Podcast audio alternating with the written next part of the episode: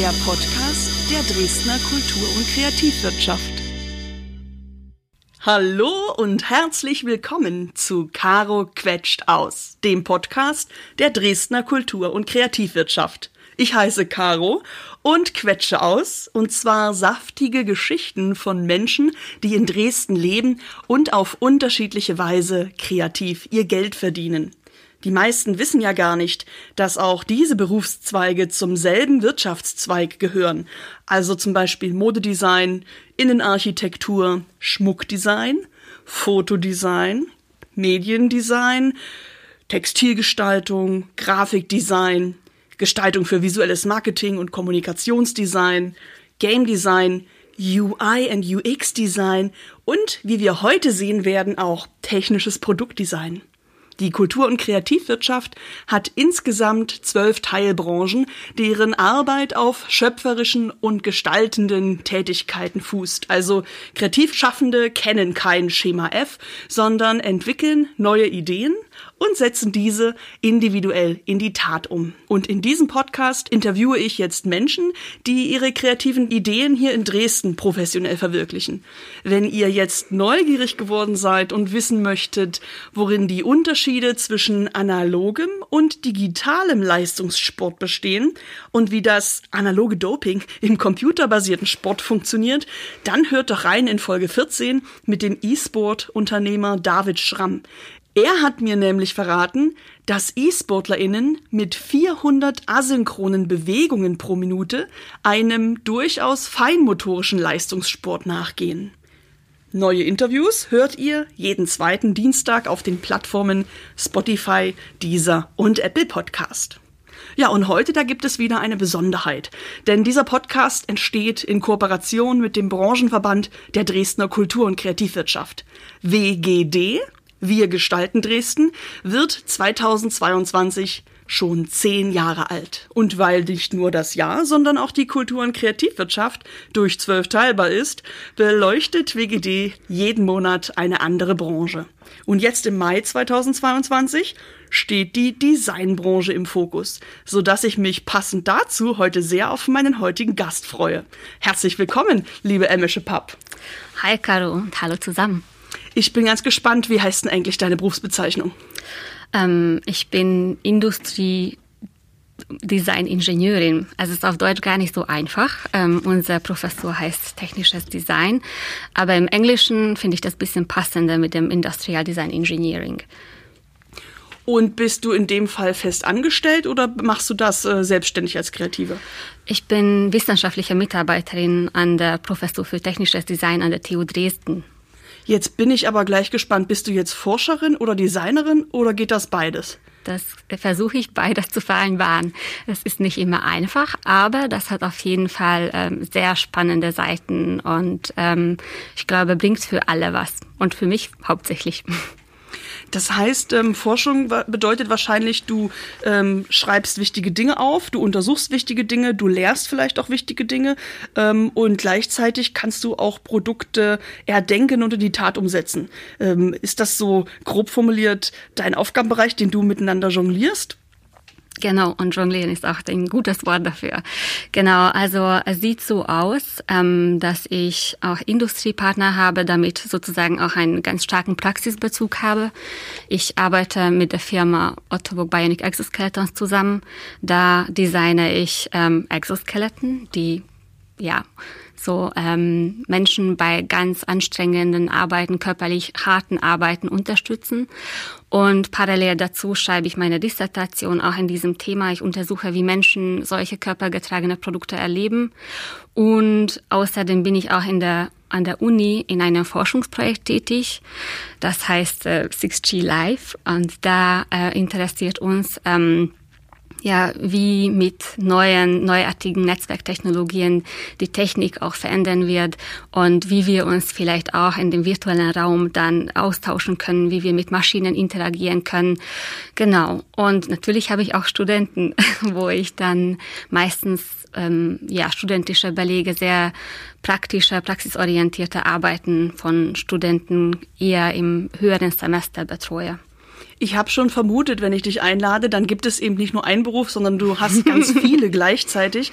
Habe ich jetzt richtig verstanden? Du bist einerseits äh, Lehrkraft an der TU im technischen Designumfeld, dann bist du auch wissenschaftliche Mitarbeiterin. Du hast auch noch Teil an einem Forschungsprojekt und zusammen mit Industriepartnern ähm, gestaltest du die Exoskelette. Das klingt jetzt wie vier verschiedene Berufe und der Tag hat doch nur 24 Stunden.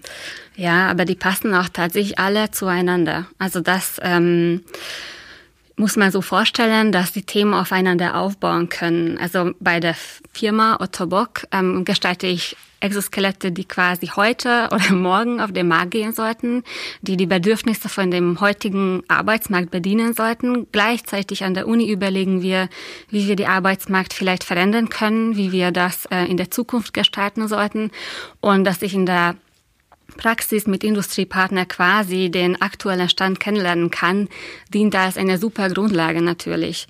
Und andersrum ist es auch, glaube ich, sehr äh, gewinnbringend für meine Industriepartner, dass ich quasi einen Einblick habe, wohin die Forschung geht und was Technik in der nahen Zukunft oder ein bisschen ferneren Zukunft dann möglich machen wird.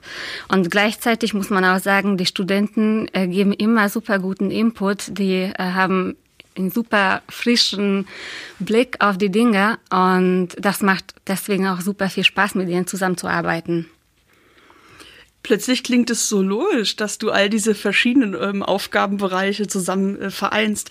Mich hat auch sehr interessiert, wie du immer wieder das Wort Zukunft benutzt und ganz klar sagst, ja, ähm, dein Job und auch deine Tätigkeit als Designerin und auch als ähm, Wissenschaftlerin ist es, Zukunft zu gestalten und eben zu schauen, was sind die Trends von morgen ähm, und wie kann ich ja Dinge miteinander kombinieren, die bis heute noch keiner zusammendenkt. Und du hast jetzt schon ganz oft das Wort Exoskelett gesagt. Das ist natürlich das Paradebeispiel. Ich denke, man darf darf es verraten, du hast im Jahr 2021 mit diesem Produkt auch den Sächsischen Staatspreis für Design äh, gewonnen und zwar in einer extra dafür ausgerufenen Kategorie, nämlich das ist der Sonderpreis für Design, das den Arbeitsschutz attraktiv macht.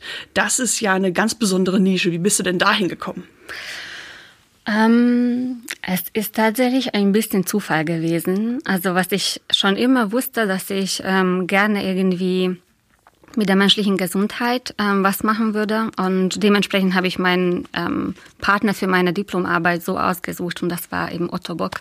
Und da bin ich quasi in das Thema reingerutscht und das fand ich dann super spannend, weil ähm, ja, im Gegensatz zu Menschen, die erkrankt sind oder irgendwelche körperliche Beeinträchtigungen haben und ganz klare Motivation haben, um Produkte zu nutzen, die deren Alltag zu erleichtern, ist es bei Exoskeletten noch mal ein Stück spannender aus der Akzeptanz und äh, User Experience Perspektive.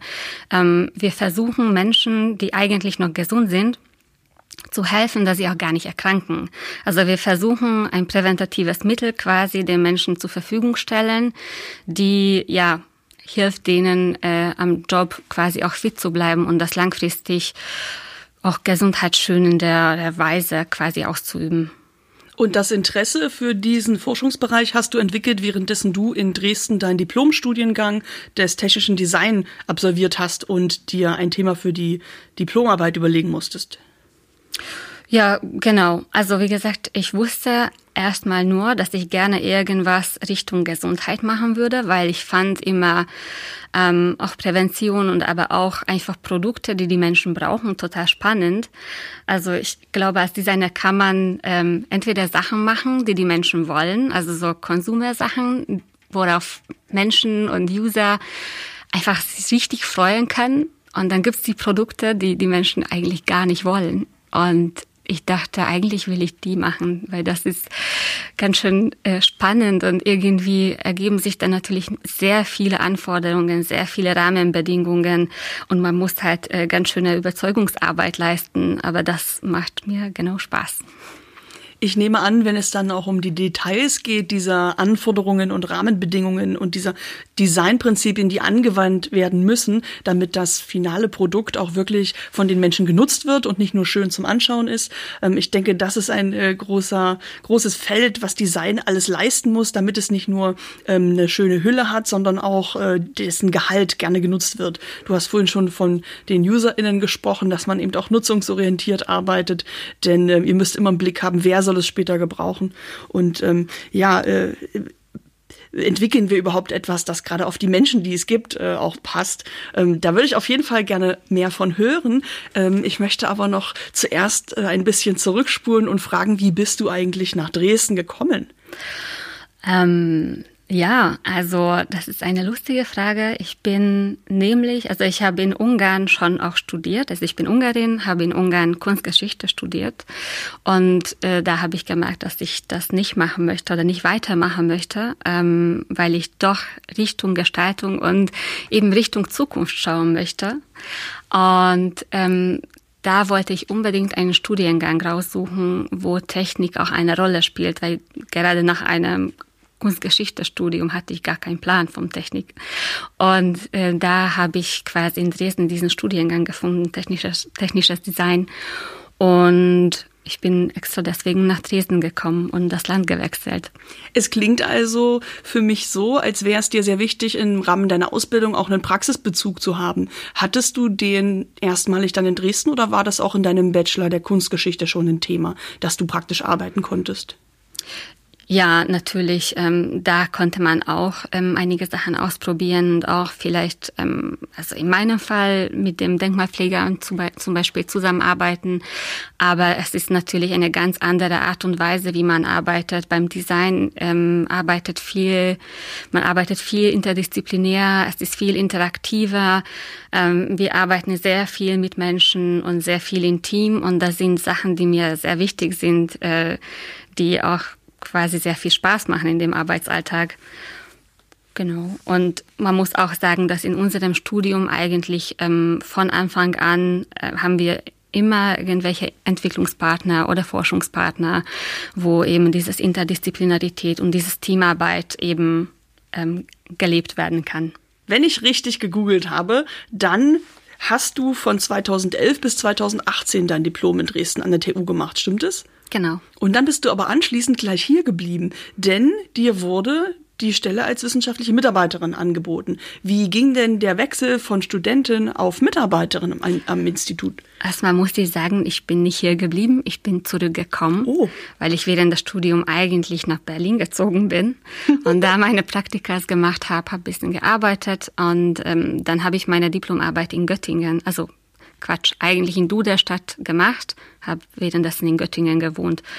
Ähm, das heißt, eigentlich nach dem Studium war die Frage, ob ich in Berlin bleibe, was ich auch sehr gerne gemocht habe, oder komme ich nach Dresden zurück wegen dem Job. Und das war eigentlich auch gar keine Frage am Ende, weil ich auf diesen Job so gespannt war und weil auch das Studium einfach so viel Spaß gemacht hat und ich wusste, dass wir ein sehr junges und dynamisches Team haben und dass wir einfach an richtig coolen Produkten arbeiten können, wo man sich also wo man sich auch mit den Produkten oder mit den ähm, Forschung identifizieren kann. Und das wollte ich auf jeden Fall nicht äh, mir entgehen lassen. Das heißt, der Grund, warum du während deiner Diplomarbeit schon aus Dresden fortgezogen bist, war letztlich, weil du die Anwendungsgebiete, die Praxispartner, mit denen du zusammengearbeitet hast, an anderen Orten gefunden hast, also in Berlin und Duderstadt und ähm, dann quasi remote von dort aus deinen Abschluss hier in Dresden noch gemacht hast. Und ähm, da war dir noch gar nicht so sehr im Kopf, dass Dresden auch als Wohn- und Arbeitsort für dich in Frage kommen könnte. Genau, das, das ist, das stimmt so.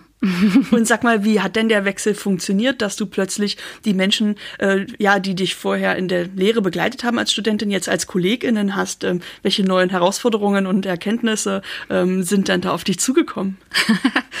ähm, ja, der Wechsel funktionierte super und ähm, ja, war bisschen lustig, glaube ich, am Anfang irgendwie die Leute, die da vor mir Noten vergeben haben, dann in andere Situationen als Kollegen zu treffen. Aber ja, dadurch, dass das ganze Team wirklich sehr jung ist und alle eigentlich sehr familiär miteinander umgehen, weil wir auch ein kleiner Studiengang sind, das ist gar nicht so eine Herausforderung. Wie viele Leute studieren denn jedes Jahr technisches Design? Es wechselt, also es ist unterschiedlich. Ähm, ich glaube so zwischen 10 und 20 Leute. Also das ähm, ist immer ein bisschen unterschiedlich. Wir haben auch natürlich Kurse, wo deutlich mehr Leute drin sitzen. Ähm, wo eben über Designmethoden und Prozesse gelehrt wird. Da sitzen 60 Leute drin, auch aus anderen Studiengängen wie Psychologie, Wirtschaftswissenschaften, Maschinenbau, Mediengestaltung. Äh, also da quasi auch schon in dem Studium können sich die Studenten mit anderen sich vernetzen von dem Unikontext. Da möchte ich gerne nochmal nachhaken. Du sagst, Menschen, die gerade eigentlich Wirtschaft oder zum Beispiel Psychologie studieren, kommen und nehmen an Vorlesungen eures Lehrstuhls teil. Was lernen die denn da? Wie hat denn Design zu tun mit diesen anderen Arbeitsbranchen, Arbeitsbereichen? Ähm, also Design kann diese Branchen richtig gut zusammenbringen. Ich glaube, das ist ein wichtiger Punkt, äh, wo Designer auf jeden Fall helfen können, dass ähm, eben mit unseren Methoden oder mit unseren Möglichkeiten ist es überhaupt erst äh, ja möglich, dass, äh, dass alle auf die gleichen Wissensstand gebracht werden und miteinander kommunizieren können, weil wir eben deren Tools geben in die Hand, wo sie auch vielleicht äh, wie auf eine visuelle Art und Weise ein bisschen fachübergreifender miteinander Wissen und Informationen teilen können. Aber da habe ich mich auch vielleicht ein bisschen versprochen. Wirtschaftsingenieure können nämlich auch Design studieren bei uns. Also Design baut ja auf Maschinenbau auf bei uns an der TU. Und äh, seit kurzem ist es auch für die Wirtschaftsingenieure möglich, ähm, quasi nach dem Grundstudium Design zu studieren. Das ist ja auch eine spannende Verbindung, die ihr da plötzlich äh, möglich macht, die viele vielleicht gar nicht zusammen denken bisher. Ich finde sehr interessant, dass du ja auch aus der ähm, ja, bildenden Kunst und Kunstgeschichte kommst und äh, jetzt als aktive Designerin äh, mitgestaltest. Ist das eine Verbindung, die ähm, selten vorkommt oder würdest du sagen, du hast viele Leute in deinem Umkreis, die die Einflüsse von der bildenden Kunst oder von der Kunstgeschichte auch für den Designmarkt schätzen? Hm, also ich kenne keine andere Beispiele, aber ich glaube, für mich hat sich das auch als eine logische Verbindung gezeigt. Da in Kunstgeschichte geht es eigentlich auch um Interpretation. Also wir versuchen quasi herauszufinden, wie die Kultur in einem bestimmten Zeitpunkt funktioniert hat, welche Komponente da eine Rolle gespielt haben. Ähm, ja, wie zeigte sich ein Zeitgeist über Objekte? Und wenn man ehrlich ist, ist es eigentlich bei Design auch nicht viel anders, nur der Zeitstrahl dreht sich und wir schauen nicht mehr in, in die Vergangenheit, sondern schauen wir in die Zukunft und versuchen das bewusst zu gestalten. Aber da muss man natürlich auch auf die Erfahrungen von dem Vergangenheit und von dem aktuellen Geschehen quasi aufbauen. Das ist ja ein schöner Vergleich. Ich habe also gemerkt, du bist von der Analytikerin der Vergangenheit jetzt hin zur Gestalterin der Zukunft geworden. ähm, ja, und ähm, hast auch, das fand ich ganz treffend beschrieben, du hast gesagt, ähm, wie zeigt sich denn ein Zeitgeist anhand von Objekten? Und ähm, kannst du mir direkt mal aus der Luft herausgegriffen sagen, welchen Zeitgeist äh, erkennst du denn jetzt gerade in Bezug auf die Objekte, die du im Rahmen deiner Forschung oder der Produkte und Projekte deiner KollegInnen siehst. Äh, was ähm, ist der Zahn der Zeit heute, wenn man in Dresden ans technische Design guckt? Also das Wort, was mir als erstes einfiel, ist Wandel. Ich glaube, es ändert sich gerade unglaublich viel und das ist auch die Herausforderung. Ich glaube, ähm, wenn wir uns anschauen, wenn quasi mein Beispiel mit den Exoskeletten anschauen, äh, merken wir, wir wollen nicht mehr so leben, wir wollen nicht mehr so arbeiten, wie unsere Eltern das getan haben. Ähm, auf jeden Fall kommt es auf ganz andere Sachen an und das ähm, die Sache ist, glaube ich, auch, dass wir das gar nicht leisten könnten, so zu arbeiten, wie früher gearbeitet wurde. Also der, der Wandel, es ist nicht nur gewollt, sondern es ist auch einfach nötig. Ähm, wir haben einfach Arbeitskräftemangel. Es gibt nicht mehr genug Leute, die die Jobs machen würden, die richtig anstrengend sind, die ähm, ja die sogenannten Knochenjobs. Deswegen sind Exoskelette auch so aktuell und so äh, begehrt als Thema, weil ähm, ja es gibt bald keine mehr, der diese Jobs machen könnte. Und da müssen wir einfach schauen, dass die Menschen, die das jetzt machen, äh, denen das ermöglichen, das längerfristig zu machen und vielleicht auch Menschen damit auch zu diesen Branchen noch überzeugen können, dass sie nicht mehr deren Gesundheit dafür opfern müssen. Ähm, genau, also ich glaube, dass ähm, dieser Wandel der Arbeitswelt ist es auf jeden Ebenen oder auf jeder äh, Ebene auf jeden Fall eindeutig, ähm, egal ob das Bürojobs ist, ähm, Bürojobs ähm, angeht oder über körperliche Arbeiten und natürlich ähm, einfach aus unserer Situation äh, mit ähm, Klimawandel, mit der ganzen wirtschaftlichen Situation, ja, müssen einige Sachen ändern. Ich habe schon gehört, dass du im Rahmen deiner Forschung auch viel Praxisbezug hast. Und du hast davon gesprochen, auch Industriepartner zu haben. Wir haben im Bezug auf dein Exoskelett auch schon erwähnt, dass Ottobock Industrials der Partner sind, mit dem du das gemeinsam entwickelt hast. Ich weiß, dass du aber auch ähm, ja, Werkstudentin bei Werkdesign gewesen bist. Nicht? Ah, doch. doch. Ähm, okay. ähm, genau, ich war Praktikantin bei Werksdesign in Berlin, genau. Und kannst du mir erzählen, an welchem Produkt du da gearbeitet hast? Das ist jetzt schon ein paar Jahre her. Ähm, ich wollte eigentlich nur danach fragen, äh, welche Produkte hast du schon mitgestaltet, bevor du jetzt ähm, in deiner aktuellen Position bist? Also äh, welcher Weg der Mitgestaltung liegt schon hinter dir? Ja, also in meinen Praktikas und Werkstudententätigkeiten habe ich ganz unterschiedliche Sachen gemacht und auch nicht immer physische Produkte. Also ähm, eigentlich habe ich als Werkstudentin hier in Dresden angefangen bei zwei Agenturen, einmal bei Neonblau und dann bei Queo. Und das weiß ich auch, dass Queo bei dir schon mal Gast war mit Andreas. Genau, und da habe ich ähm, viel mehr von digitalen Produkten gelernt sozusagen. Und das habe ich dann in Berlin auch weitergemacht bei einer Agentur. Ähm, da haben wir auch ja ganz unterschiedliche Sachen für Unternehmen wie Deutsche Bahn oder Volkswagen gemacht. Und äh, bei meinen Praktikas, wo es um physische Produkte ging, war ich einmal bei Werksdesign in Berlin und da habe ich auch auf jeden Fall un auf unterschiedliche kleineren ähm, Sachen auch mitgearbeitet, was zum Beispiel Verpackung angeht. Ähm, und dann haben wir auch ein paar richtig spannende Sachen ähm, auch intern bearbeitet. Das eine Thema war passend sehr zu meinen Interessen, eine eine ähm, Krücke, eine Smart Crutch, was äh, mit einem Gesundheits-App verbunden war. Und dann habe ich quasi mein letztes Praktikum bei Teufel, bei dem Lautsprecherhersteller gemacht, wo ich an ja, unterschiedlichen Lautsprechern mitarbeiten durfte. Genau.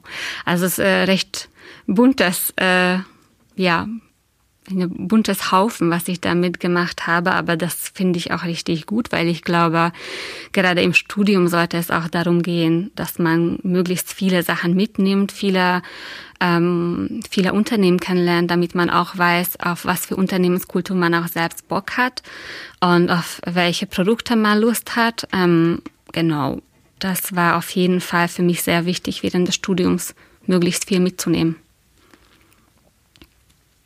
Und hast du schon mal Dinge entwickelt oder begonnen, sie zu entwickeln, die du dann gar nicht weiterverfolgt hast?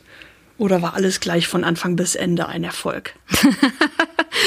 äh, ich glaube, das gibt's nicht. Und ich glaube, auch wenn man was fertig macht, hat man eine Checkliste, wo man weiß, okay, das, das und das hätte ich definitiv jetzt anders gemacht, wenn ich nochmal anfangen würde. Also ähm, ja, ich glaube, wenn man im Studium ist, dann arbeitet man sowieso sehr viel äh, für die Schublade, weil da einfach sehr viele Konzepte entstehen. Aber quasi beim, jetzt quasi in meinen Projekten, ich glaube, da ziehen wir tatsächlich die, die Sachen durch, die wir anfangen.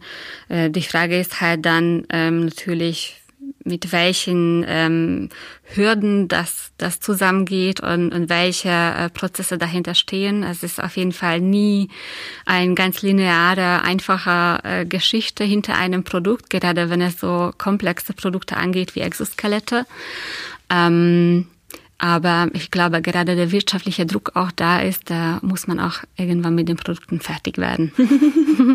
der wirtschaftliche Druck, den dürfen wir nicht vergessen, denn äh, Design ist ja auch nicht brotlose Kunst.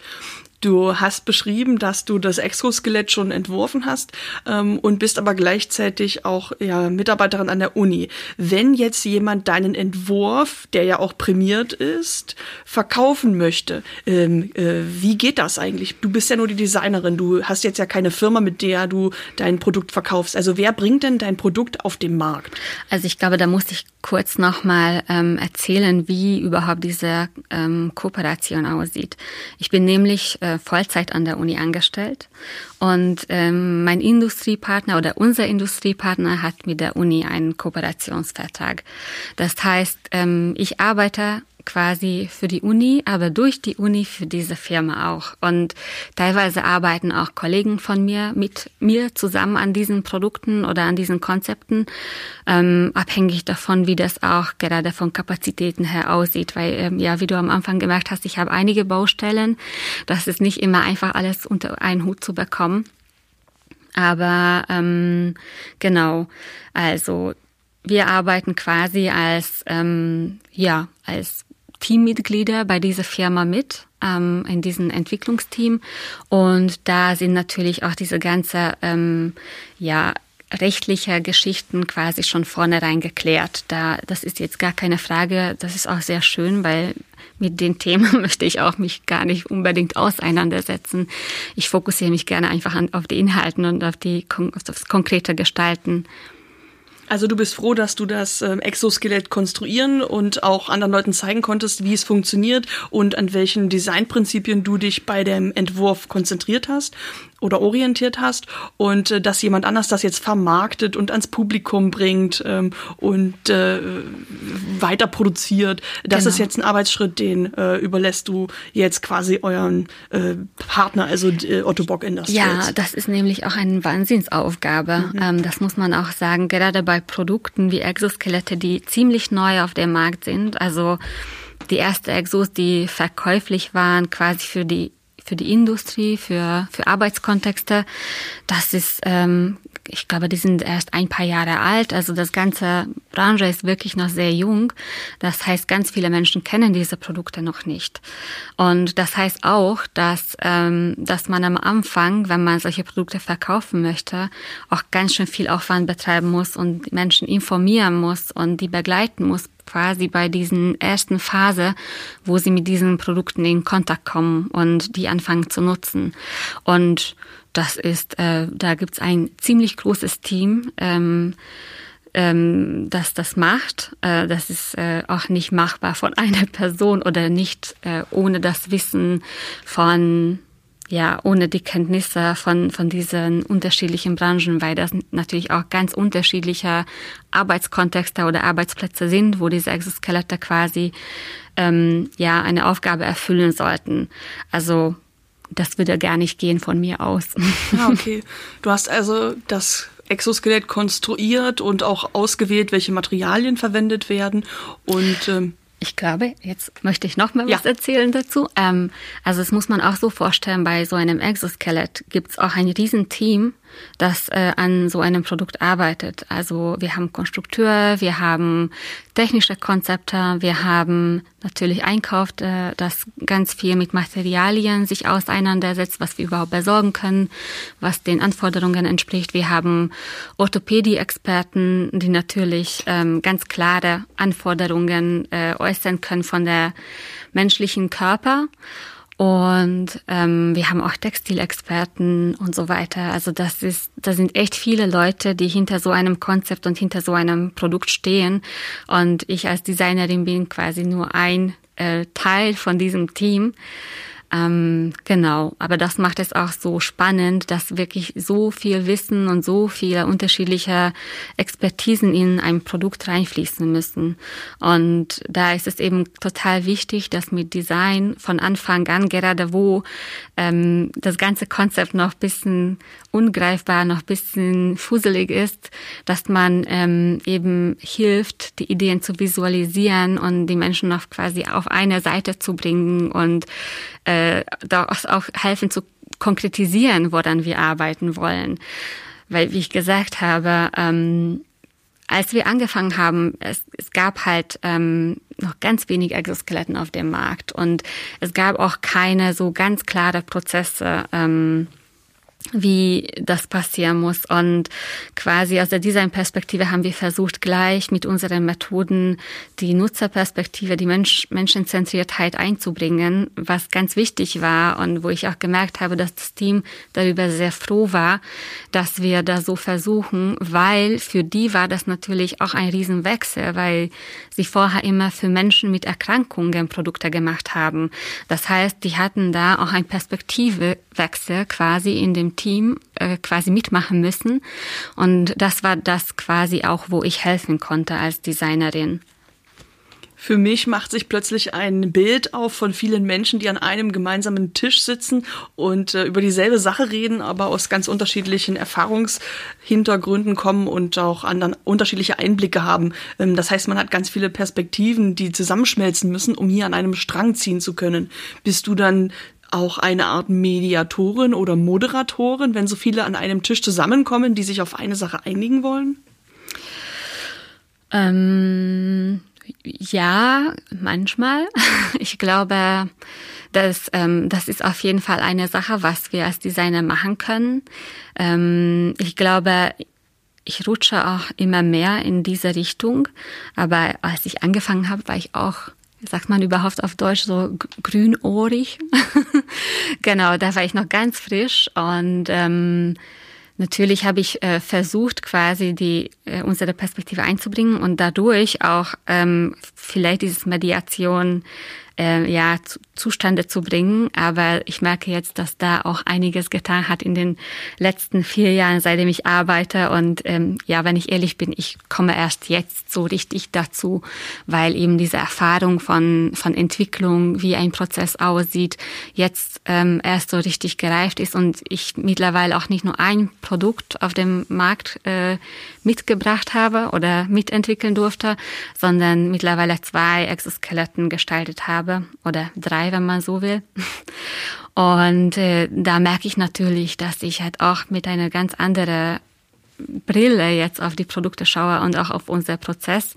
Und ähm, ja, das ist natürlich das A und O, die Erfahrung mich interessieren sehr die drei verschiedenen Exoskelette, die du schon mit auf den Markt gebracht hast. Aber bevor ich dich danach frage, möchte ich gerne nochmal von dir wissen, was ist denn eigentlich der Vorgang einer Produktentwicklung? Also man fängt bei der Idee an und äh, die Massenproduktion ist dann hoffentlich äh, das, der letzte Schritt in dieser ganzen äh, Prozesskette. Kannst du mich mal da durchgeleiten, was so für Etappen dazwischen stehen?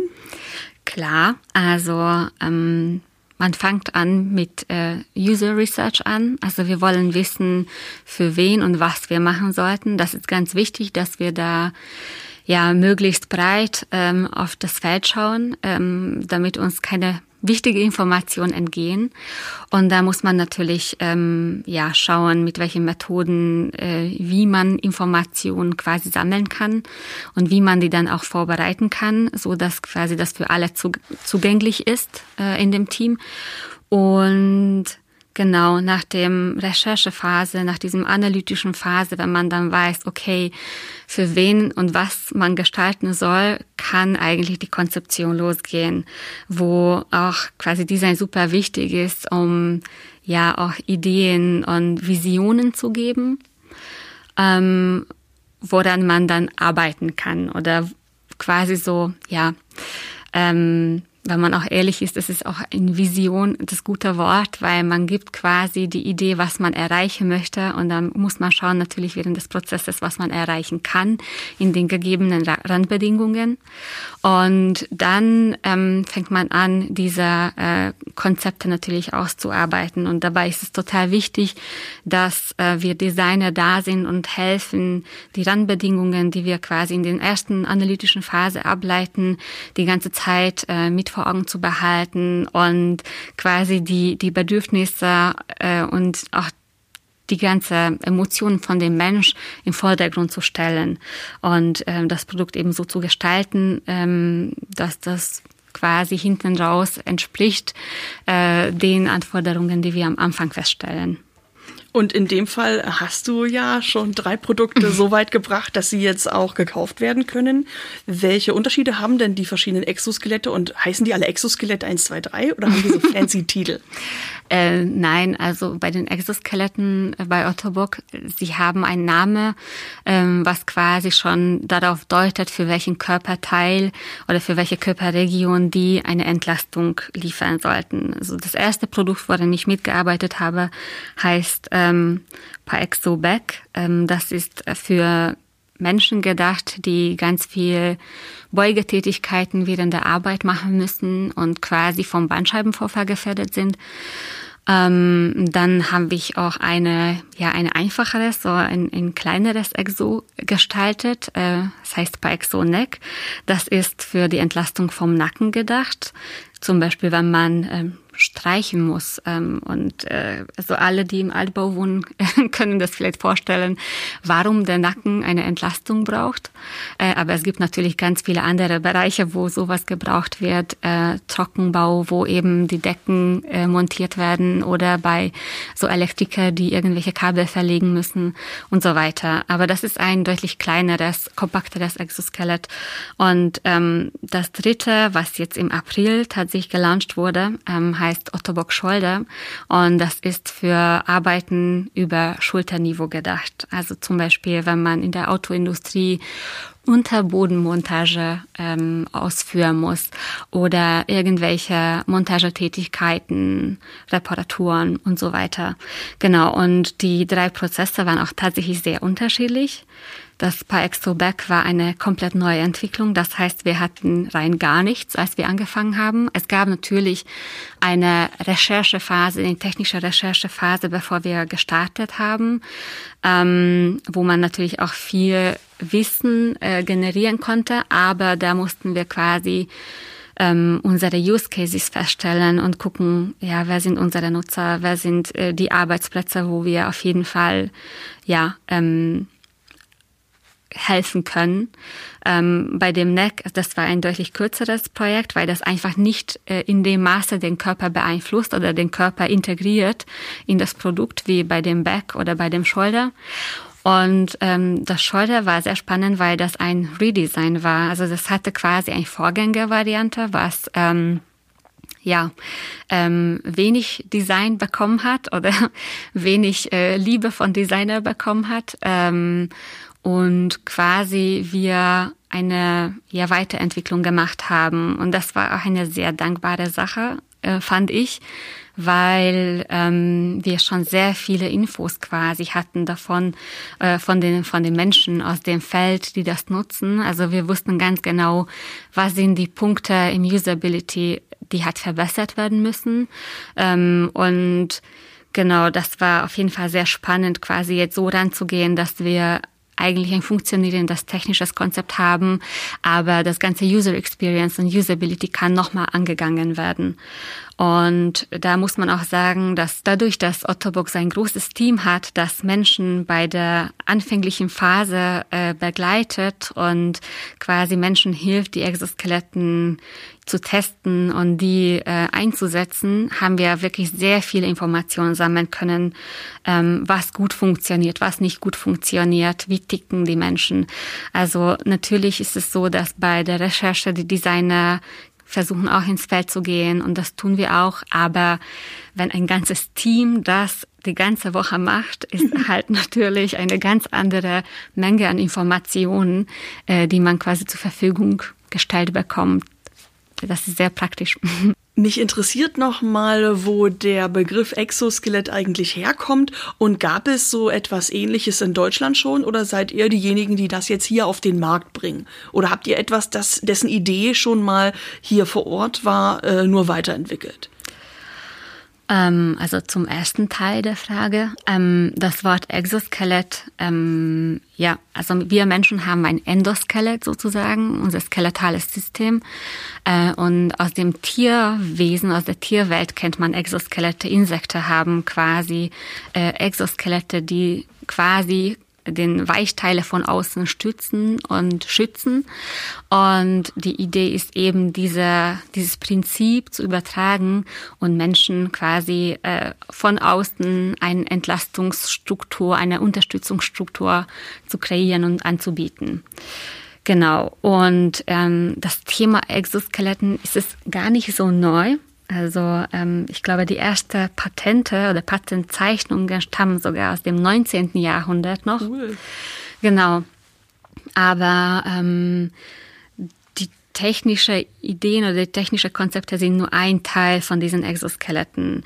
Ähm, es ist gar nicht so einfach, diese an den menschlichen Körper anzubringen. Also Menschen sind ziemlich komplex ähm, im Aufbau, in der Funktion. Ähm, genau, und das ist sozusagen glaube ich, eine Herausforderung, was äh, weiterhin quasi für alle ein, eine ja, Herausforderung bestehen bleibt. Aber ähm, es gibt tatsächlich mehrere Firmen auch in Deutschland, die versuchen, Exoskelette ähm, zu verbreiten. Also Ottobock äh, Bionic Exoskeletons ist nur eine davon. Ähm, und auch weltweit äh, kann man gerade ein, ein Boom erfahren. Also in den letzten drei Jahren hat die Anzahl von Exoskeletten verdoppelt.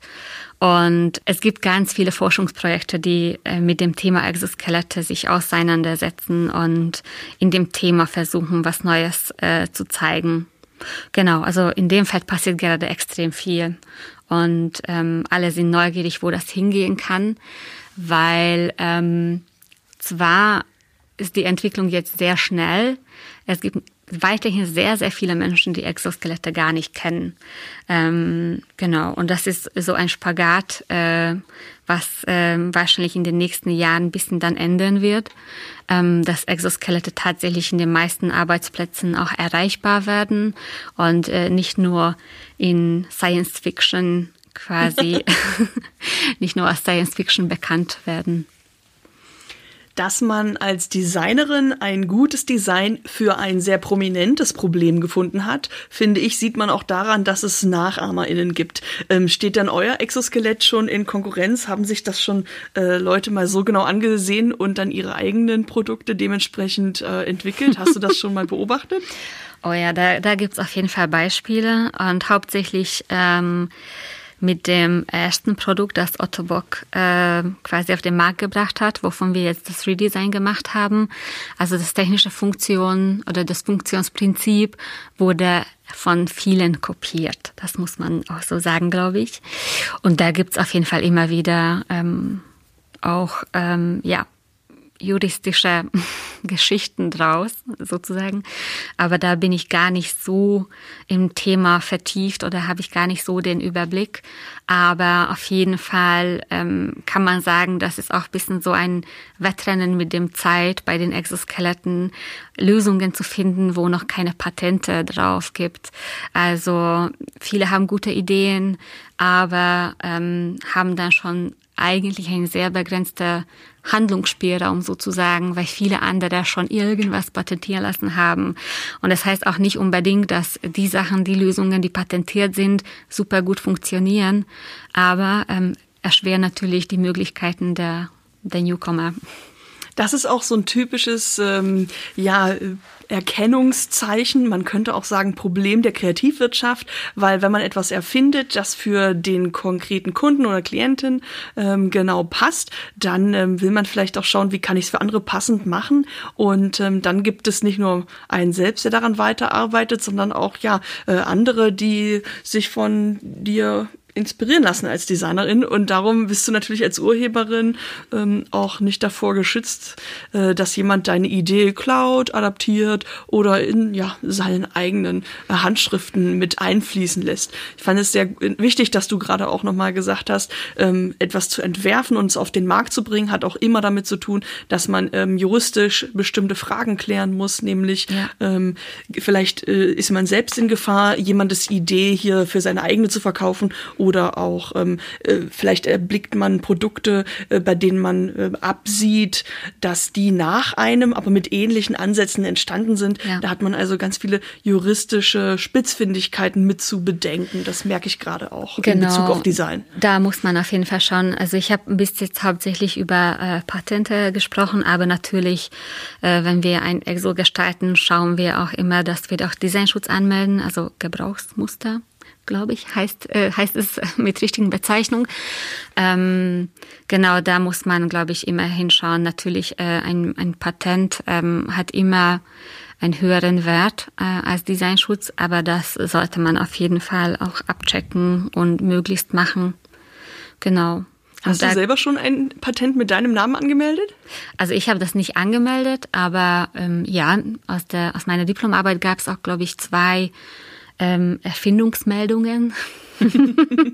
ähm, genau. Und auch jetzt, wenn wir ein Exoskelett entwickeln, ist es meistens nicht so, dass eine Erfindung äh, zu einer Person ganz konkret zugeordnet werden kann, weil da natürlich auch Teamleistung dahinter ist.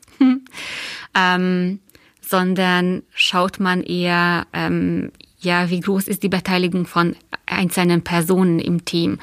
Und somit ist es ganz oft so, dass ähm, auf dem Patent einfach auch mehrere Namen stehen. Genau. Und das ist, glaube ich, auch, ja, ganz selten ist es so, dass eine Person irgendwas komplett selbstständig, ohne irgendwelchen äußeren Input, Einfluss erfinden würde. Und deswegen finde ich das auch sehr schön und auch viel ehrlicher, wenn äh, all diese Personen, das ganze Team dann irgendwie draufsteht.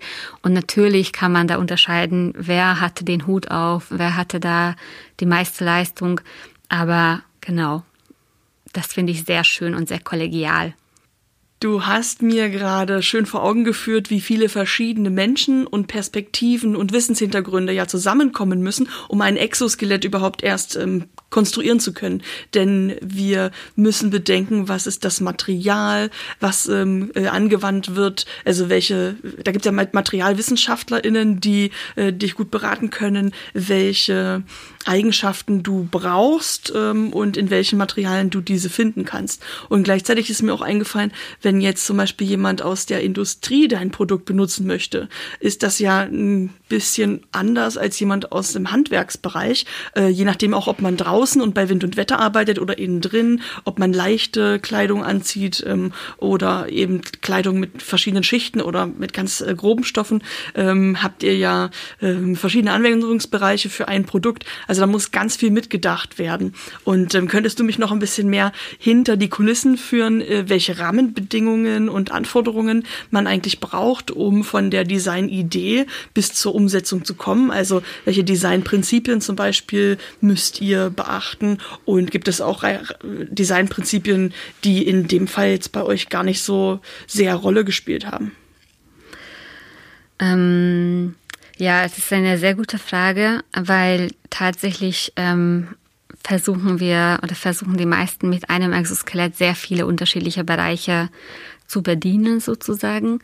Und ähm, das ist tatsächlich so, es gibt ähm, einfach aus diesen Use Cases, äh, aus den ähm, verschiedenen ähm, Arbeitsbereichen heraus abgeleitete Anforderungen, die so ganz konkret zum Beispiel sich auf äh, Temperatur ähm, beziehen, bei welcher Temperatur muss das Exoskelett funktionieren, ähm, wie viel Staub muss das System aushalten und so weiter. Also da gibt's auf jeden Fall ganz konkrete technische Anforderungen, die man ableiten kann. Und natürlich ist es auch so, dass einige ähm, das Exoskelett gerade im Winter in kühleren Hallen verwenden, aber im Sommer in Hallen, die eben sich auch ja, äh, aufwärmen und da ziemlich hohe Temperaturen quasi entstehen. Und das ist eine Riesenherausforderung für uns, ähm, versuchen die Exoskelette quasi so zu gestalten, dass die möglichst ähm, ja, minimalistisch sind. Also wir versuchen tatsächlich die so wenig auftragend oder aufdringlich zu gestalten, wie es möglich, ähm, weil ja, das ist natürlich dann auch für, für die Nutzer, gerade in, bei hohen Temperaturen ist es angenehmer. Ähm, es ist aber auch so, dass gleichzeitig wollen wir den Nutzer möglichst große Unterstützung liefern und dafür brauchen wir immer eigentlich eher größere Schnittstellen mit dem Körper. Also wir brauchen immer ähm, ja Aufnahmeflächen, die die Kräfte quasi aufnehmen, weil mit einem Exoskelett, gerade mit passiven Exoskeletten, die wir äh, zum Markt bringen zurzeit, äh, geht es darum, diese Last ähm, umzuverteilen. Ähm, das heißt, es bleibt alles eigentlich in dem Körper, nur werden quasi Stellen gesucht, die das besser ja aushalten und ähm, ja zu weniger Ermüdung dann ähm, beitragen können. Und wie gesagt, das ist echt so ein Balanceakt zwischen diesen Anforderungen, so wenig wie möglich, aber gleichzeitig so bequem wie möglich. Ähm, und genau, wie du gesagt hast, auch die, die Menschen in den unterschiedlichen Branchen ticken ganz anders. Also ähm, da habe ich auf jeden Fall äh, ganz wertvolle Erfahrungen sammeln können, gerade in Ungarn, in äh, unterschiedlichen, äh, bei unterschiedlichen ähm, ja, Produktionslinien, äh, wo wo die Exoskelette ganz klar neben diesen technischen Herausforderungen auch den sozialen äh, Herausforderungen quasi ähm, ja entgegenkommen müssen, weil äh, diese Welten, wo ja auf harte körperliche Arbeit ankommt, sind auch von der Stimmung her teilweise sehr rau. Und ähm, es ist super spannend zu sehen, dass ähm, das Exoskelett, was den ganzen Tag teilweise getragen wird, ähm, quasi Teil der Erscheinungsbild wird und man wird halt damit von den Kollegen und von dem ganzen ähm, ja, Menschen, die, die da in der Umgebung sind, damit wahrgenommen und wie das halt auswirkt ähm, auf, die, auf den Status auch vielleicht vom Menschen. Mhm. Und da habe ich auf jeden Fall gemerkt, dass in einigen Branchen ähm, das ein Riesenthema ist und sogar ja, also akzeptanzkritisch sein kann, mhm. ähm, wie wichtig dieser ja, die körperliche Leistung, also da, das ist das auch, worauf die Menschen da stolz sein können. Und ähm, wenn man so ein Exoskelett trägt, wird man ein bisschen auch daran erinnern, dass man auch irgendwann erkranken könnte.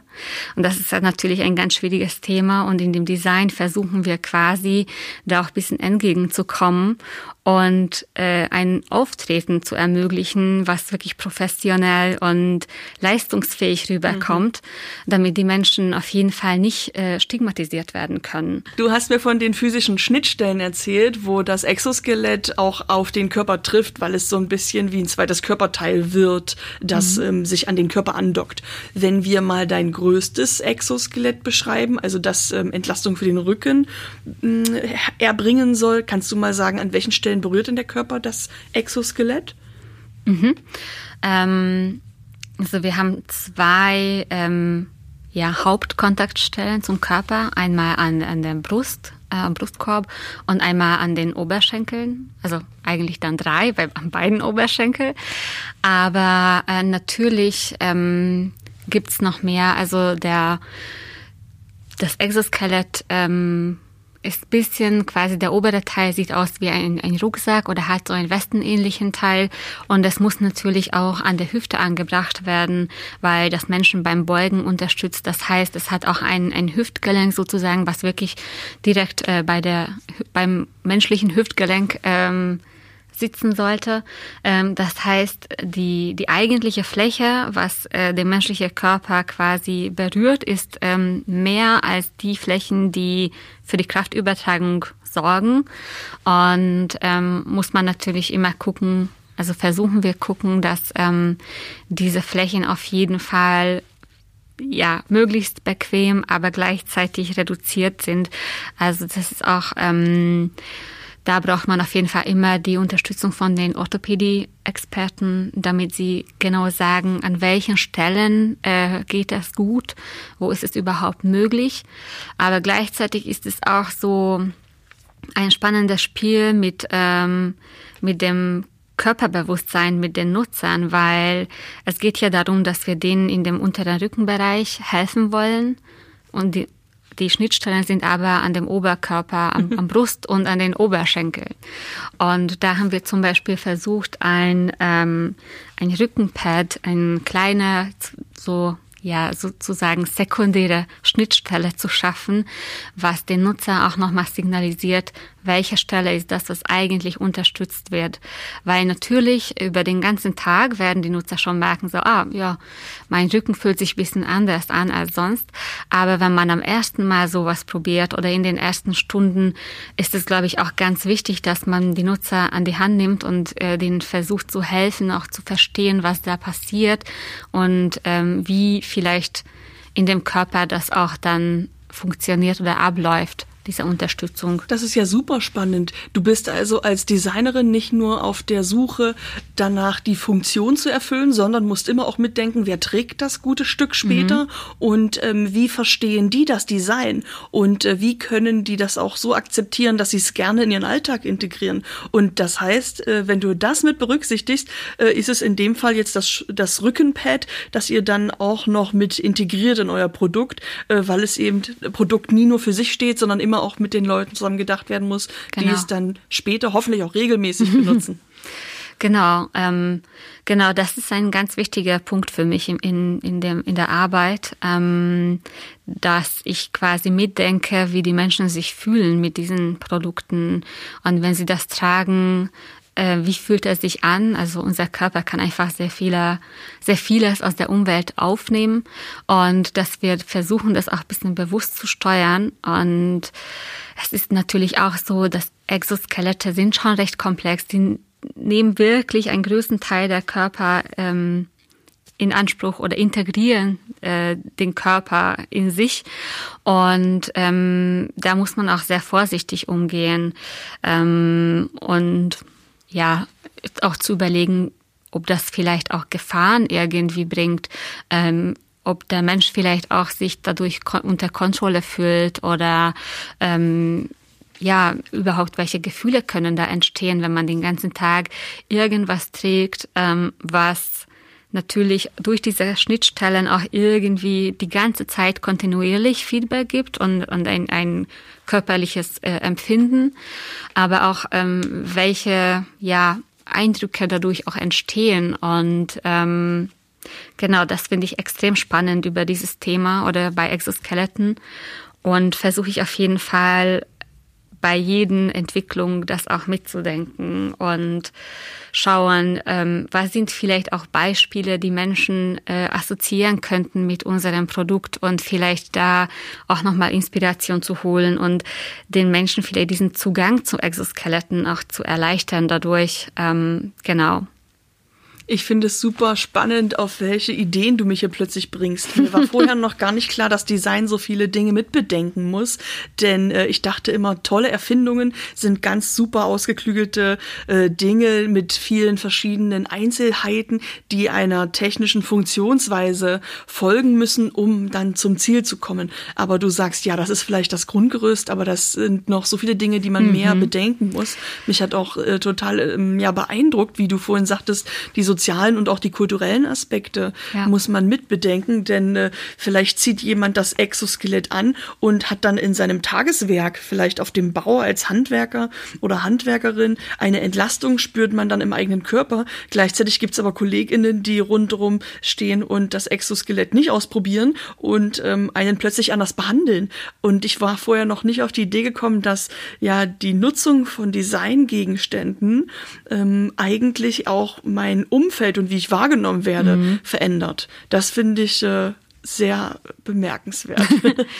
ja, ich glaube, also in meiner Arbeit auf jeden Fall ähm, spielt äh, das Technische tatsächlich eine, ja, eine ähm, weniger wichtige Rolle, weil einfach ich sehr viele Kollegen in dem Team habe, die das extrem gut können. Also und ähm, mein Fokus ist tatsächlich der Mensch mit mit seinen Emotionen ähm, und mit den Bedürfnissen, ähm, was so in den Arbeitskontexten entstehen. Von daher, ähm, ich glaube, es ist tatsächlich so, dass ähm, Design kann auch sehr vielseitig sein und kann auch unterschiedlichen Fokus setzen, abhängig von dem Produkt. Ich glaube, bei Exoskeletten ist es auf jeden Fall unsere Aufgabe, ähm, den Menschen zu helfen, auch die Produkte zu verstehen und auch ähm, die Produkte zu akzeptieren und auch die Menschen, die das tragen, in deren sozialen Umfeld äh, akzeptieren zu lassen. Ja, du hast jetzt von Designvermittlung gesprochen. Da bin ich ganz gespannt, wie ihr denn da vorgeht. Du sagst, es ist wichtig, auch den Kundinnen und allgemeinen Menschen mehr Zugang zu Designprodukten zu geben, so dass sie verstehen können, die Welt ist auch für sie gemacht und man muss mhm. nicht nur hinnehmen, was da ist, sondern man kann es gemeinsam auch so anpassen, dass man leichter damit umgehen kann oder dass es einem im Alltag oder im Beruf hilft. Wie ist denn der aktuelle Stand von Designvermittlung? Ist das ähm, etwas, gibt es da das ähm, oder wie gestaltet sich das aktuell? Wie schafft ihr diese Zugänge? Ähm, meinst du Designvermittlung äh, allgemein, vielleicht auch in dem universitären Kontext oder meinst du ähm, quasi, wenn ich in der Praxis arbeite und anderen die Aufgabe von Design mit teile oder versuche darzustellen. Wie gut, dass du beides unterscheidest. Die Antwort interessiert mich in beiden Fällen. ähm, ja, ich fange vielleicht mal mit dem zweiten an. Ähm, da ist es tatsächlich, ich glaube, ich habe echt ein Riesenglück, weil ähm, diese Firma ähm, von sich aus quasi die Hilfe von, von Designer gesucht hat oder quasi den Kontakt zu uns gesucht hat.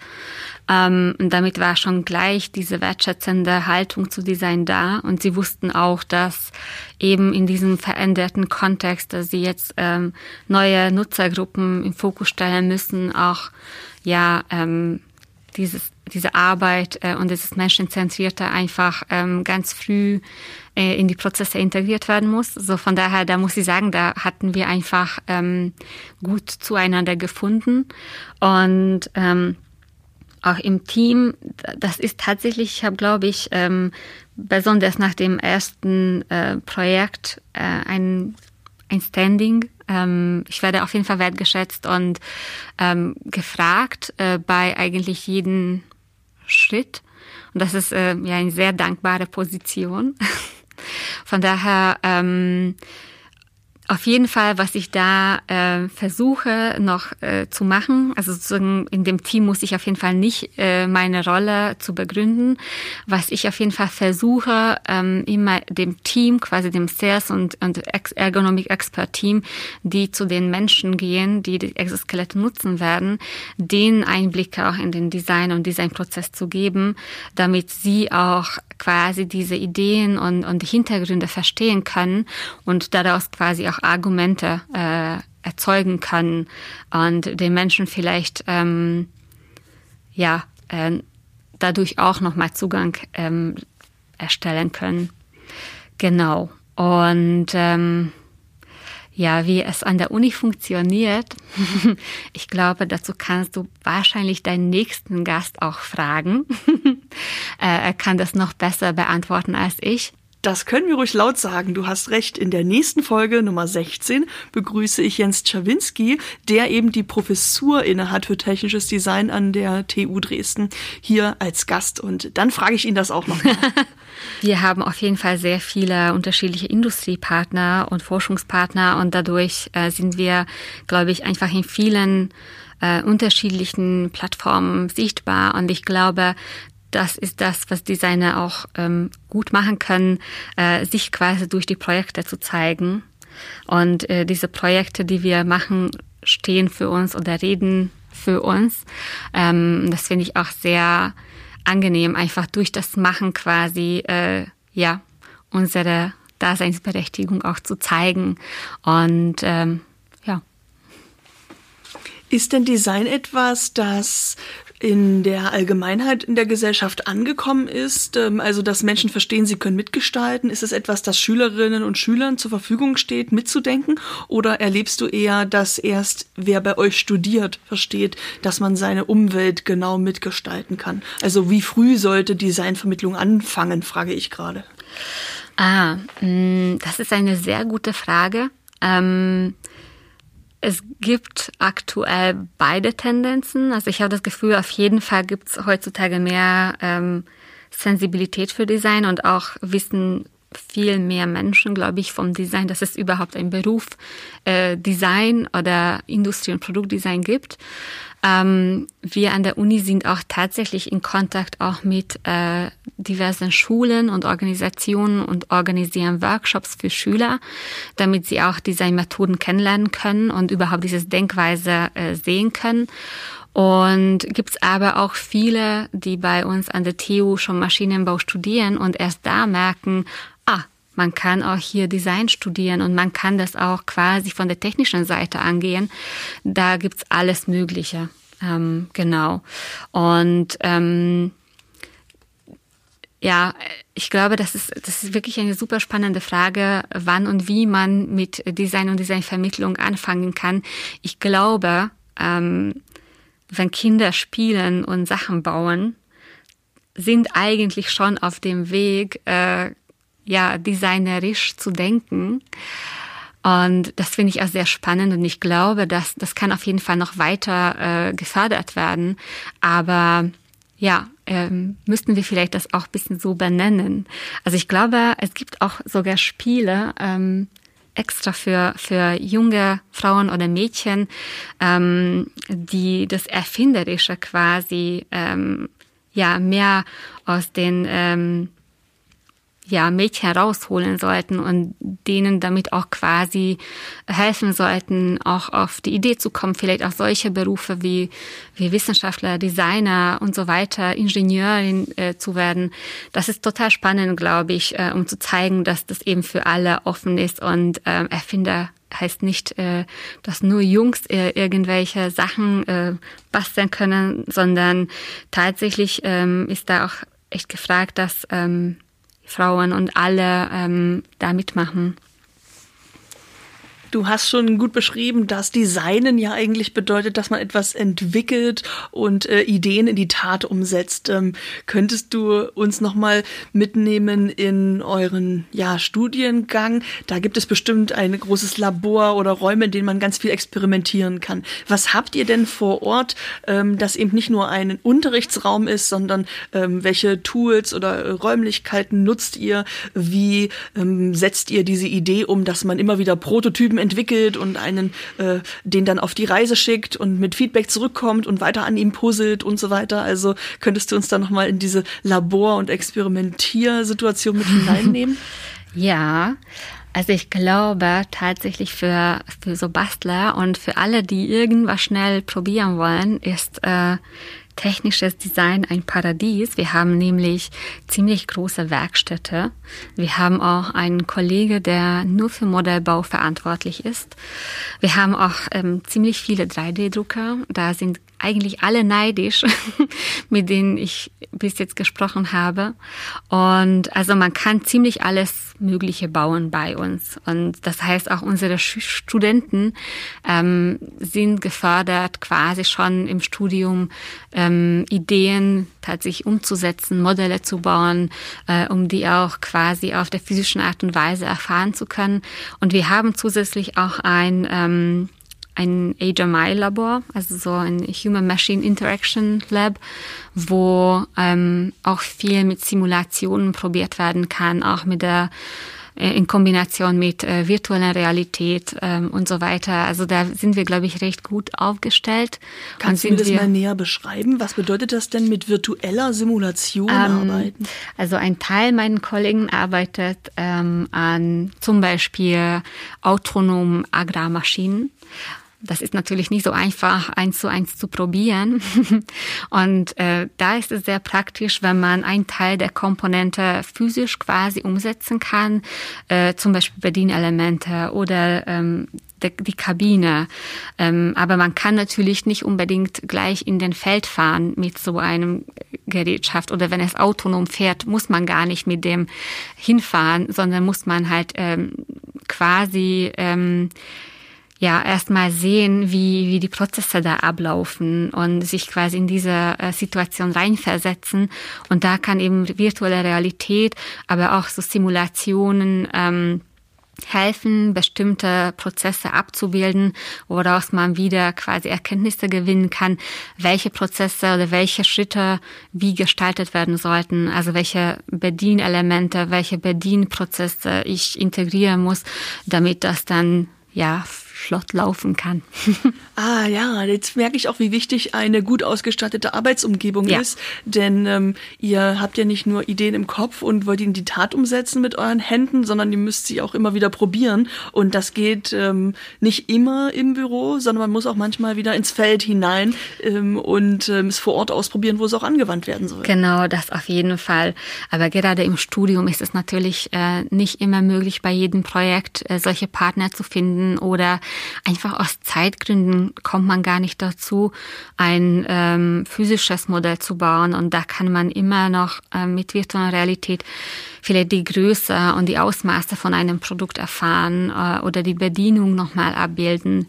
Ich glaube, das ist ähm, extrem wichtig und ja, da haben auch die Studenten meistens sehr viel Spaß wie viel Freiraum man bei der Entwicklung verschiedener Prototypen hat und äh, wie viel Freude es bereitet, wenn man nach vielen Jahren Arbeit dann auch tatsächlich ans Ziel kommt und das ganze Experimentieren funktioniert. Das könnt ihr nachhören in Folge drei, denn da hatte ich Paul Weiß zu Gast. Der studiert nämlich aktuell noch in den letzten Zügen bei euch ähm, am technischen Design und hat den Elbdrifter entwickelt auf eine Idee hin von einem Filmemacher, denn Steffen Krones hat gesagt, du, ich möchte möchte als Dokumentarfilmer einen Film drehen, der die Idee verfolgt, was passiert, wenn ich eine Bierflasche in Dresden in die Elbe schmeiße, wie weit treibt die dann in die Nordmeere? Und ich kann schon mal sagen, der Kinofilm nach vier Jahren Arbeitszeit kommt im September 2022 äh, in die Kinos ähm, und dann wird es beantwortet, dass diese Flasche wirklich so wie Paul Weiß Elbdrifter bewiesen haben, bis zu 2000 Kilometer in die Lofoten, in die Arktis treibt. Und ähm, da haben die ähm, eben nicht nur einen Elbdrifter erfunden, sondern auch GPS-Daten mit erheben können, die jetzt wiederum in weitere Forschungsfelder Einklang finden. Also da sind wirklich große Wellen losgetreten worden, die überhaupt erst möglich waren, weil ihr eben diesen Laborcharakter schult und auch unterstützt, dass man immer wieder von vorne anfängt, ähm, wenn man neue Dinge entdeckt hat, die man mit bedenken muss. Also das kann man in Folge drei bei Caro quetscht aus nachhören ähm, und äh, das Ergebnis gerne auf der Kinoleinwand anschauen. Ich weiß, du kennst Paul auch sehr gut, weil ihr zusammen studiert habt und währenddessen er vier Jahre an diesem Dokumentarfilm mitgearbeitet hat und sich dann auch als Kameramann und überhaupt ähm, Teil dieser Filmgemeinschaft hat ähm, äh, weiterentwickeln lassen, hast du in andere Richtungen geschaut, äh, denn du schreibst aktuell an deiner Doktorarbeit. Woran forschst du denn? Worauf soll es hinauslaufen? Ähm, ja, natürlich äh, forsche ich an Exoskeletten. Ähm, da interessiert mich auch eben die Frage, wie, wie Menschen Exoskeletten erleben, wie die Körperlichkeit äh, zu dem Erleben beiträgt, äh, die körperlichen Eindrücke, die so ein Exoskelett vermittelt und eben wie diese soziale Komponente äh, auch eine Rolle spielt und wie wir das alles durch Design beeinflussen können. Und wann wird die ähm, äh, veröffentlicht, beziehungsweise ähm, wird die dann abgedruckt und du hast einen Doktortitel? Oder gibt es dann auch ähm, ja eine visuelle Übersetzung, wo man ähm, von dem nutzen kann, was du da herausgefunden und erforscht hast? Ich habe noch ziemlich äh, viel Arbeit vor mir. Ähm, ich muss noch meine Untersuchungen machen. Das heißt, ich werde quasi im Feld ähm, mit vielen Menschen Interviews führen, um eben eine Grundlage zu finden, wie sie das wirklich ähm, erleben. Und ähm, quasi meine Hauptuntersuchung, und das ist, glaube ich, bisschen äh, ja, bisschen lustig und auch spannend, werde ich quasi ähm, das Exoskelett, was ich designt habe, das Shoulder, ähm, also das Redesign von dem Shoulder und das alte Design von dem Original Shoulder vergleichen. Und da werden wir sozusagen auch sehen, ähm, was Design eben machen kann und wie Design auch wahrgenommen wird. Und da bin ich eigentlich sehr, sehr gespannt auf die Ergebnisse, aber die Untersuchung ist erst dann nächstes Jahr. Ähm, ich glaube aber, das äh, zeigt auch nochmal wieder sehr gut, wie Forschung und Praxis Hand in Hand gehen kann und wie man quasi die Erkenntnisse ja hin und her spielen kann aus diesen Bereichen. Ich finde super, dass du zeitgleich als Forscherin und Designerin an diesem Exoskelett und seiner Weiterentwicklung arbeiten kannst, denn diese beiden Schritte, das Weiterentwickeln und das ähm, ja Denken, wie es ähm, noch weiterentwickelt werden sollte, diese beiden Schritte, Theorie und Praxis zu vereinen, macht so viel Sinn, es gleichzeitig zu tun. Und ich freue mich sehr, dass du hier in Dresden auch einen Ort gefunden hast, der beides gleichzeitig ermöglicht. Auf jeden Fall. Ähm, wie schön, dass du also schon seit 2011 mit Unterbrechungen in Dresden bist und ähm, jetzt, äh, meine ZuhörerInnen kennen das schon, habe ich drei Fragen zum Schluss. Liebe Emesche, was willst du denn eigentlich in Dresden mal erleben? Uh, ähm, ich weiß gar nicht, ob ich noch unbedingt so also, man, ich möchte immer wieder was Neues erleben. Das ist das Einzige, was ich weiß. Und ich glaube, dafür ist Dresden auch ein sehr guter Ort. Aber ich weiß auch nicht, was ich konkret erleben will. Und vielleicht will ich das gar nicht so definieren oder wissen. Ich mag mich auch überraschen lassen. Und ähm, ja, ich habe das Gefühl, in Dresden passiert immer was und es ist so vielseitig. Und gleichzeitig habe ich auch das Gefühl, dass ähm, es ist groß genug, aber auch nicht zu groß, um eben äh, immer hinterher zu rennen und ja, äh, sehr viel zu verpassen. Also man hat hier vielleicht noch die Möglichkeit, ähm, sich zu vernetzen und auch die Hintergründe der Entwicklungen zu verstehen. Und das ist das, was ich an Dresden wirklich schön finde. Ich weiß, dass du mit dem Fahrrad zur Arbeit fährst und ich weiß auch, dass du von einer Elbseite auf die andere musst. Ich wette, du wirst dich darüber freuen, äh, wenn der Radverkehr in Dresden ein bisschen kompatibler an die ja, Nutzungsweisen der Menschen, die hier leben und Fahrrad fahren, angepasst werden könnte. Das spekuliere ich jetzt gerade. Oh ja, das ist ein sehr guter Punkt, auf jeden Fall. Das, äh, diesen Bedarf sehe ich von vielen Leuten, die auf der einen Elbseite arbeiten und auf der anderen leben. Ähm, das ja. habe ich schon oft gehört und ähm, ich habe gerochen, dass dich das auch betrifft. Darum habe ich dir das jetzt mal in den Mund gelegt. Mich betrifft es nämlich auch. das wünschen wir uns also beide für Dresden. Und sag mal, was könntest du uns empfehlen? Jetzt eigentlich egal, ob es ein Designobjekt oder ein Unternehmen oder ein Ort ist oder worauf sollte man in Dresden mal mehr Aufmerksamkeit richten, weil es schon hier ist und super toll ist. Oh, ähm, ja, gute Frage. Also ich finde, ähm, ja, wir gestalten Dresden macht da ein, echt einen guten Job ähm, und stellt das uns eigentlich ziemlich gut vor, was hier alles geht. Und vielleicht, weil es nicht für jeden das Gleiche ist, kann man einfach bei Wir gestalten Dresden gucken und kann jeder für sich was rauspicken. Du möchtest wohl darauf anspielen, dass wir immer am ersten Donnerstag im Monat mit dem Veranstaltungsformat und sonst so Darauf ähm, auch. ja, unterschiedliche Orte in Dresden gehen, die mal eher lukrativ, mal eher verwunschen sind und oft auch Orte sind, an die man sonst als Otto Normalverbraucherin nicht kommen könnte. Und genau da stellen wir immer zwei verschiedene Menschen oder Unternehmen oder kreative Ideen vor, die ähm, ja mit vielen Publikumsfragen gelöchert werden und einen Einblick bieten, äh, was eigentlich in Dresden Kreatives entsteht und ähm, was hinter den Kulissen alles funkelt.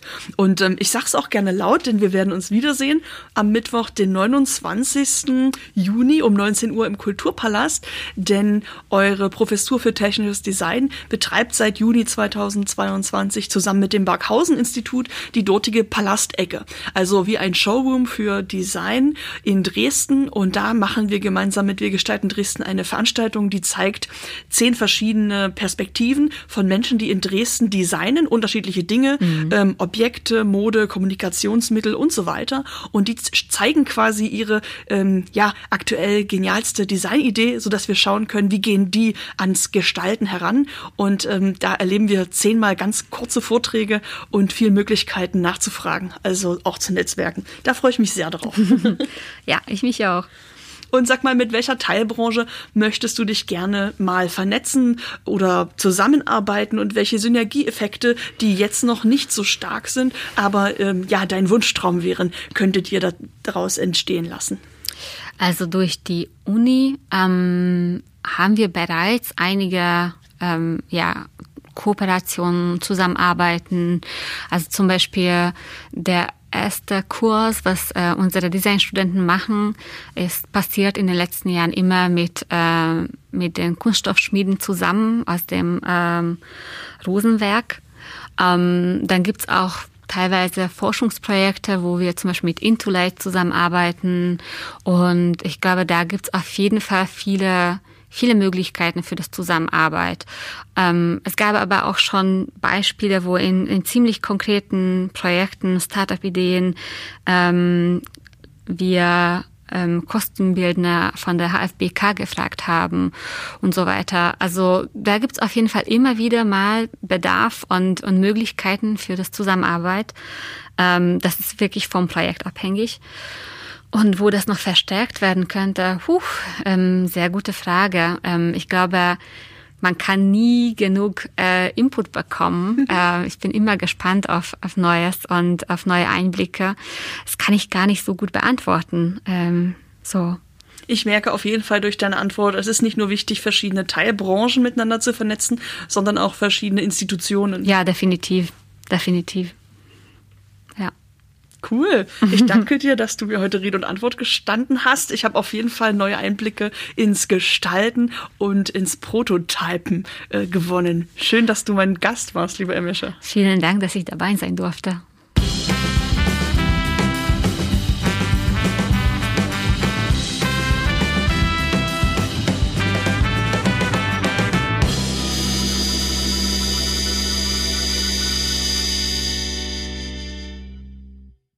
Ihr wollt Caro quetscht aus etwas Gutes tun, dann klickt auf diesen Podcast folgen und hinterlasst eine Bewertung bei Apple Podcast. Wenn ihr in dieser Folge etwas erfahren habt, das ihr zuvor nicht wusstet, dann empfehlt meine Interviews mit kreativen DresdnerInnen gern weiter, im Freundeskreis, im Kollegium und in der Nachbarschaft. Caro quetscht aus entsteht in Kooperation mit WGD, Wir gestalten Dresden. Der Branchenverband der Dresdner Kultur- und Kreativwirtschaft macht nämlich AkteurInnen und ihre Kreativprodukte sichtbar und fördert Cross-Innovation innerhalb der zwölf Teilbranchen. Wir sind auch Mitglieder bei WGD und produzieren diesen Podcast gemeinsam hier in den Ballroom Studios in Dresden. Mein Name ist Johannes Gerstengabe. Und ich bin die Moderatorin Caroline Gerlach. 2022 wird WGD zehn Jahre alt. Wie praktisch, dass nicht nur das Jahr, sondern auch die Kultur- und Kreativwirtschaft durch zwölf teilbar ist. Somit feiern wir 365 Tage lang Geburtstag und stellen jeden Monat eine andere Branche des Monats vor. Im Juni sagen wir Happy Birthday Designmarkt und sprechen mit zwei Akteuren aus dem technischen Bereich. Denn die technische Produktdesignerin Emmische Papp hat ein Exoskelett erfunden. Das körpergetragene Assistenzsystem ermöglicht eine deutliche Entlastung für Mitarbeitende in den Bereichen Industrie, Logistik und Handwerk. Und als zweiten Gast begrüße ich Jens Czawinski, den Professor für technisches Design an der TU Dresden. Als Jurymitglied beim German Design Award sowie dem Sächsischen Staatspreis für Design kennt er sich gut aus mit Designtrends und wie Designmethoden als Katalysatoren in vielfältigen interdisziplinären Forschungs- und Innovationsprojekten eingesetzt werden. Und natürlich möchte ich es nicht verpassen, euch auf unsere beiden anderen Designfolgen hinzuweisen, denn Folge Nummer zwei von Caro quetscht aus, da hatte ich Anja Koschemann, die Dildo-Designerin von Self-Delf hier zu Gast und in Folge Nummer sechs habt ihr einen, wie ich sagen würde, Modedesigner kennengelernt, aber Johann Rudloff nennt sich selbst Jeans-Konstrukteur. Also hier als Maßschneider und äh, ja, äh, jemand, der die Entwürfe für Jeans an passgenau an Menschen ähm, entwickelt, habe ich ihn in Folge 6 interviewt. Ich würde mich sehr freuen, wenn ihr reinhört, denn Design in Dresden ist sehr vielgestaltig. Viel Spaß!